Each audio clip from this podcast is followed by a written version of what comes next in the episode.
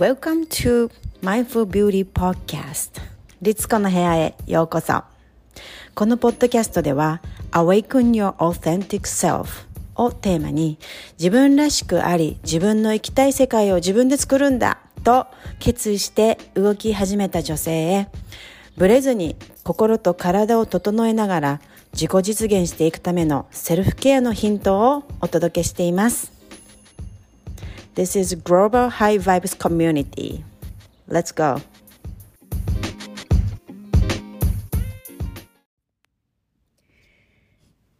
皆さんこんにちは。え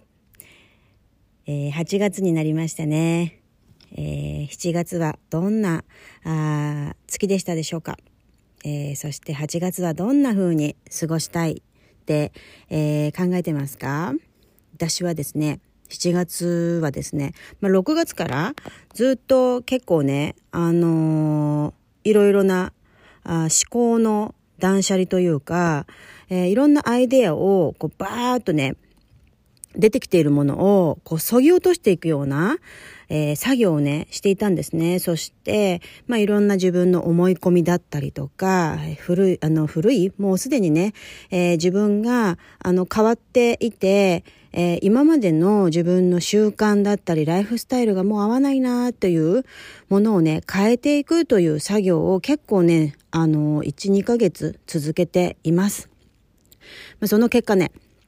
最近は以前より、えー、だいぶリラックスして自分の望んでいたライフスタイルにより近づいてます。なので、なんか結構ね、充実してるんですよね。これ、なんて言うんでしたっけ？日本語でリア充みたいな 感じ。実はね、リラックスしていて、すごく毎日楽しいなって、すごく、こう、そういうことを心から思える時間がすごく増えたっていうのかな。相変わらず、これやりたい、やりたい、やりたいっていうこと、できてないことってたくさんあるんだけれども、そんなことよりも、ああ、今が、ああ、こういう風に暮らしたかったんだな、一日をってね、朝起きてから夜寝るまで、うん、なんかそういう風に感じることが多いです。それが私にとっては、えー、家族とね、ゆったり過ごす時間が増えたりとか、あとはまあなんかもう気にせず、休みの日は思いっきり寝坊したりとか、あとは夜夜ね、ね、夜更かしをしたりとか、えー、まあとにかくね、自由なんですよね。うん。自由自由。それが私の一番こう目指すところなので、なのでそれが望むライフスタイルなんですよ。そう。でね、きっかけ、こういう風になったきっかけっていうのは何かっていうと、大きなあのー、変化がありました。それは思い切って週末に働くことをやめたんですね。もうこれはね、美容師の接客業をしている私からしてみれば、大きなライフシフトなんですよ。もうあの、接客業をしている方っていうのは、あの、わかると思うんですけど、もう土曜日とか日曜日、まあ、あの、世の中がですね、お休みの時に働かないっていう選択をするっていうのは、お客さんから、えー、なんか言われるとかね。あとは職場の人から、あいろいろ言われたりとか、えー、やす、え、本当に来ないの？休むの？どうしよう？また人手が足りないよとかね。まあ言われたりとかすることもあるじゃないですか。まあお客さんだったら、えー、私はその日しか休みがないから来れないとかね。えー、今までもありまして、私土曜日休みだったんですけども、土曜日はね、もう娘の時間って決めてたんですね、もうずっと。だから、絶対に土曜日は仕事をしないでいました。で、結構お客様にも、土曜日がね、あの、やっぱりお客様も日曜日は家族の時間にしていて、土曜日は自分の時間にしたいって思ってる方もいらっしゃるんですよね。だから土曜日に来たいっていう風に、土曜日に来たいとかね、結構言われてたんですよ。だけど私は絶対にイエス言いませんでした。まあここはね、本当に私、えー、だいぶセルフラブでもちろん自分の人生が一番大事です。でもね、私、こうではなかったですよ、もちろん。もう美容生活ね、25年ぐらいしていますから、当たり前のようにお客様優先で、えー、働いてきました。あのー、この休みの日に、えー、来たい、この日しか来れないって言ったら、休日出勤して1時間とか2時間とか出てきたりとかっていうのを本当につい最近までしてましたし、はい。あのー、お客様のね、希望に合わせて働くっていうことももう昔からこれ結構ね、美容師ってこんな感じなんですよ。うん、だけれども、あのー、ね、いや、そろそろやっぱり、これは、この自分の思い込みだったりとか、自分が本当になりたい状況を手に入れるためには、あのー、決断しなきゃなって、自分を選んであげないと、っていう感じですよね。で、えー、まあ、日曜日はもう働かないっていうことをね、あの、サロンには伝えて、うん、それをね、もう、7月で終わりにしたのかな？うん。あ、違う違う、6月で終わりにしたんだ。6月で終わりにして。なので、7月はね、だいぶ、あのー、やっぱり、日曜日を働かないっていうことは、本当に体も週末に、えー、ゆっくりね、癒すことができるし、私は肉体労働なんで、もう平日はね、自分の休憩も取れないぐらいに、えー、だいたい朝からお客様始まったら、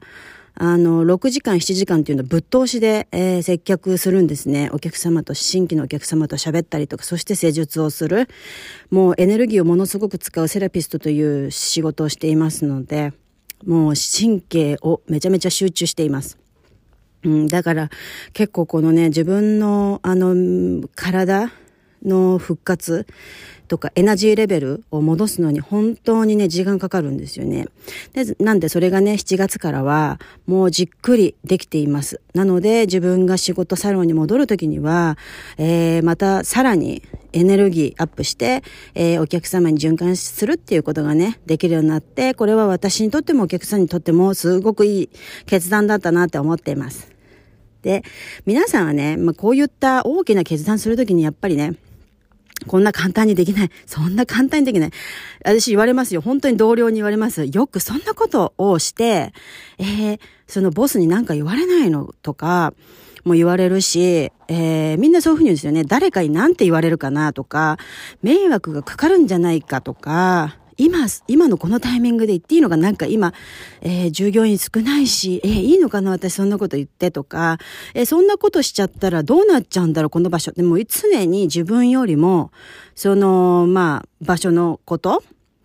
とか他人のことっていうのをね、考える。そして、えー、そういうことを言った後、えー、自分と例えば相手の関係はどうなるんだろうとか、ね、そういうことをどんどんその後どうなるんだろうということです。心配になるんですよね。こういうことをですね、考えれば考えるほど決断ができなくなる。ね、こういうふうに、あの、だから、あの、そのまま、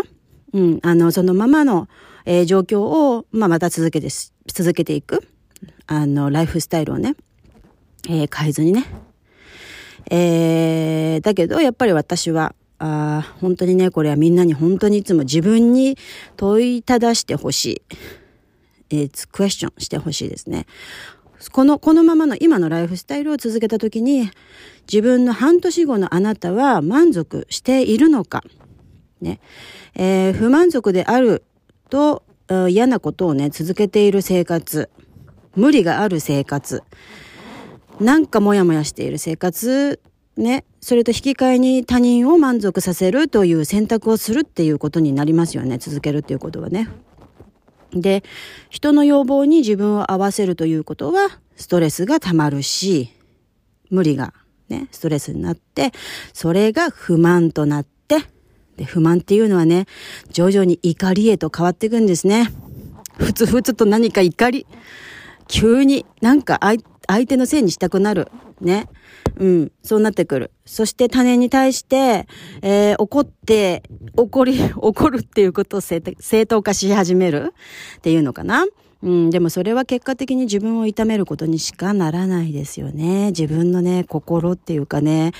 なんか、うん、痛めつけるような、結局自分にに来ちゃうんですよ。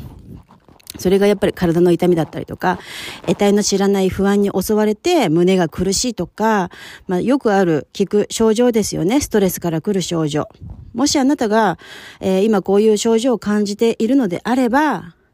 自分がしたいことにもちょっとね、えー、意識を向けてみてください。で、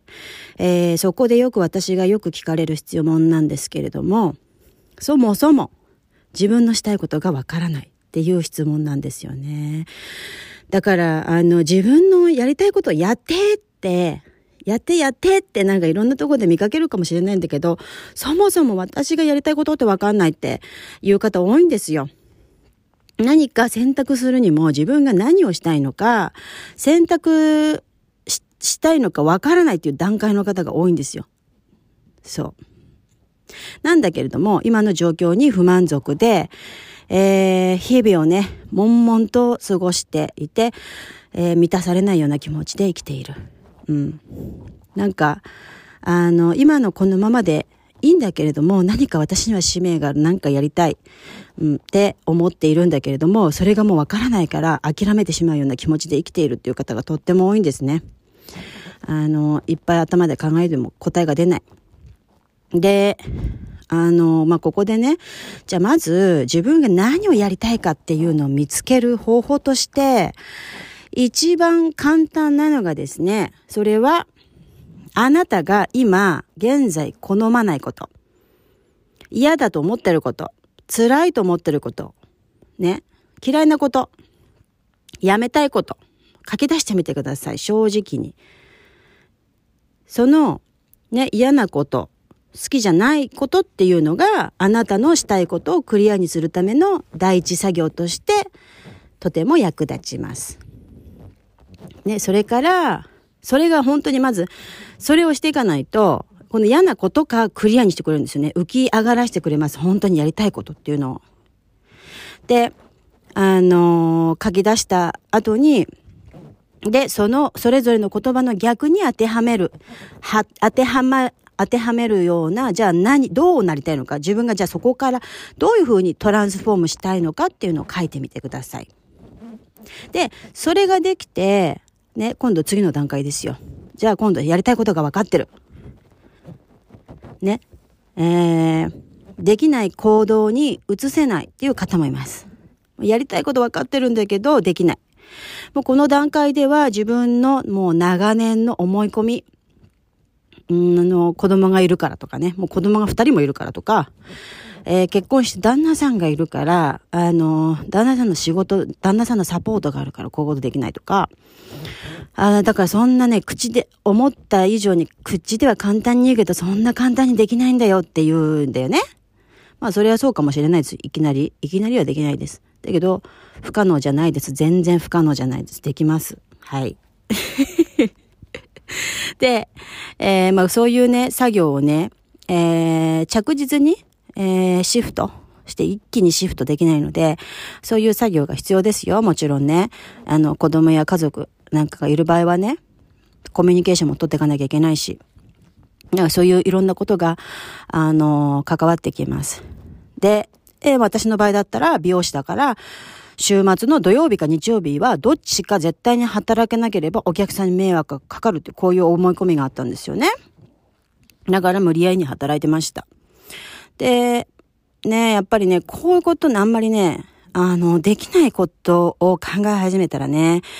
考えれば考えるほど私たちの脳っていうのはやらない理由を探し始めます。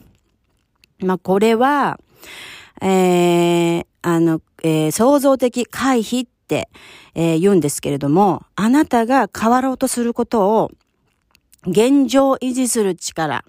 変わ、だから変わらないようにする力ですよね。ホメオスタシスっていうのが私たちの体の守るね、機能として変化を止める危険から守ってくれたりとか、現状からね、現状を維持する力っていうのがね、働くんですよ。こうやって私たちの、私たちが安全に守られているんですけれども、これが邪魔をするんですね。でもこの、このおかげでいいこともあれば、この力が本当にね、強力でね、あの、気づかないうちにあなたが目的を達成しないように、絶対変わらないようにするんですよ。うん。なので、まあ、こういうふうにね、私たちの脳っていうのはできているっていうのをまず知ってください。考えれば考えるほど、創造的回避が始まります。現状を維持しようとします。ね、まずこれを、こういうことが起こるんだということを知っていくことすごく大事ですね。で、えー、まあ、だけどね、そこでね、やはり、もし自分が素直に本当に、その、今嫌だと思ってることが嫌で、ね、こうしたいということがあるんだったらば、素直に宣言、自分にしてください。ね、紙に書くのが一番いいですよね。私のおすすめは。ね。えー、でね、それをね、やってもね、全く問題がないんですよ。これが現実なんですよね。本当に。で、結果的にそうなりますよ。うん。全然大丈夫なんです。やってみても。で、えー、でもね、まあこういうことを決断するのって怖いとは思います。だけれども、私たちは、えー、ね、常に今を生きています。自分が明日とか未来のことばっかり考えて今日を鬱屈とした気持ちで過ごす。大半を悩みで過ごす。どうしたらいいんだろう？どうやったらいいんだろう？ね。私って何？私がしたいことって何みたいなね。そんなのことをね、何時間もね、考えてね。えー、まあでもこういった気持ちがですね、また1分後、1時間後、1日後作るんですよね。うん。だから自分がどういうことを選択するか、どういう思考を選択するか。ね。で、えー、1分後、1時間後、1日後っていうのがね、未来ができていくわけですよ。で、私のこのポッドキャストの名前もそうなんですけれども、インスタグラムの名前も、そして私のね、この登録してる会社名がマインドフルビューティーっていうんですけれども、このマインドフルっていうのは意図的に意識を向けるという意味です。すべてはここにいつも戻る。自分の意識が外にさまよって答えを見つけようとした時にいつもリマインダーになるようにつけています。マインドフルネスっていうね、言葉皆さん聞いたことありますか？うん、あの、なんか、え、瞑想とか思う、思う方もいるんですけど、ちょっとね、瞑想とはまた違って、マインドフルネスっていうのは、過去の経験や先入観といった雑念にとらわれることなく、体の五感に意識を集中させて、今、瞬間の気持ち、今ある、えー、体の状況といった現実をそのまま、あるがままに、えー、感じてですね、受け入れる心を育む練習のことです。そして、その練習によって身についた心の状態をマインドフルネスな心って言います。なので、えー、こうやっていつもね、私はね、意図的に意識を向けるマインドフル。ね、そういった名前をつけています。なので今日から今日のモヤモヤを思い込み欲しい現実を得てないことに嘆くよりも今この時を楽しい心地よいと思うことを選んでください。それがね1分後1時間後明日未来を作っていきます。あなたの気持ちが楽になることを選んでください。More playful you are about it, the easier it all is. それでは、See you next time!